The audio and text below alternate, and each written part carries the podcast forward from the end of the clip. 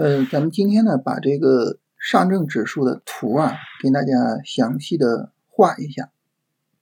呃，这个画图呢，我们从高到低来啊，最高呢就是趋势级别，趋势级别呢是根据波段的高低点去画，所以呢，我们把最近的几个波段高低点标记一下。啊，我们从这儿开始标。那么这三个波段高低点呢，我看到这个低点。呃，远远跌破了前面的低点，所以市场是进入熊市。然后这几个高低点呢，我们标一下之后会发现呢，那么整个熊市爆发了之后，市场有没有继续走熊呢？没有啊，就没再创新低，对吧？但是呢，有没有转为牛市呢？也没有啊，就没有涨起来啊，就既没有跌下去，也没有涨起来。所以最近的这个。趋势级别呢，我们可以认为就是大的震荡啊，大震荡。那这个大震荡呢，它有可能是大的震荡筑底啊，也有可能是大的震荡，然后呢接着跌下去啊。因为震荡嘛，它本身也没有趋势性，也没有方向性。但这个事儿你要让我猜的话，我会猜什么呢？我会猜它可能在震荡筑底。大家说，那你这是瞎猜吗？也不是啊，这是根据和其他大盘指数的综合去做判断。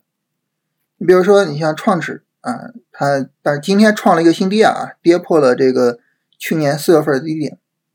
那么这个走势呢，它就是一个什么？就可能是震荡筑底的过程，对吧？然后呢，上证五零啊，可能后续啊也会去筑底啊。上证五零这是有一个波段级别的底台，对不对？啊，那么国证两千呢，也整体上在高位震荡，所以如果说呢，我们把这些信息综合起来，啊，我们会去猜它可能是大震荡筑底的过程，啊，周线级别啊不断的震荡，然后去构造底部结构的一个过程，啊，可能这么猜。所以整体上来说呢，我们对于市场大的趋势上是比较偏乐观一些的。啊，当然小的走势上不乐观，是吧？小的走势上现在在下跌波段，这个下跌波段呢，因为跌破这个短线低点，而导致说这个下跌波段展开。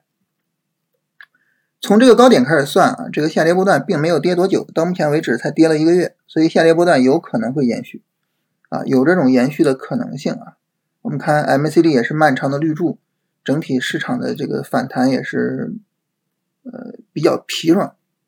然后呢，这个创指呢持续在下跌啊，五零也没有什么底部结构可言啊，所以整体来说呢，波段是有可能持续下跌的啊，但是呢，在这个过程中啊，也可能会产生一些重要的反弹。我们把最近这个漫长的下跌跟大家画一下，下跌反抽，新一轮下跌反抽，然后呢？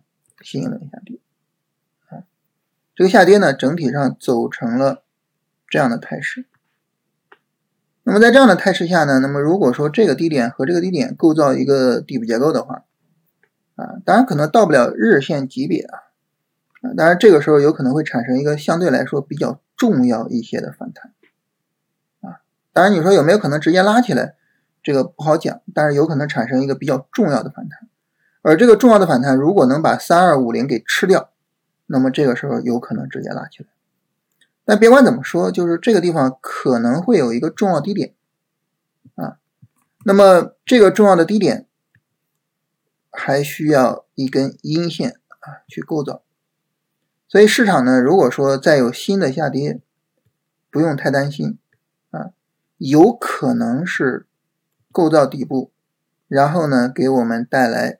新的操作机会的这么一个情况，也就是说到时候市场有可能走成这种结构啊。那么黑色的线段就是阴阳线的切换啊，日线阴线阳线反弹，然后呢再一个日线阴线，整体上构成一个这个下跌 N，然后呢去最终构造底部结构。所以我们等这个阴线跌下来看看啊，如果说不是大阴线杀跌。那么这个地方就有一个双重背离的一个重要结构，那么这个结构有可能会引发一个相对来说比较重要的反弹啊。但是现在我们还不清楚，还不好说，呃，就是到底反弹什么样。但是呢，这个地方有一个重要的位置，从走势上来说还是比较清楚的。所以呢，我们等这个阴线看看啊，看这个阴线是大的阴线还是小阴线。它只要是小阴线的下跌，三十分钟上跌不动啊，基本上就会迎来一个相对来说，呃，级别大一些的、持续时间更长一些的反弹，好吧？这是今天跟大家画这个上证指数的原因啊，就是跟大家聊一聊这个重要的位置。好，那我们今天就聊这些啊。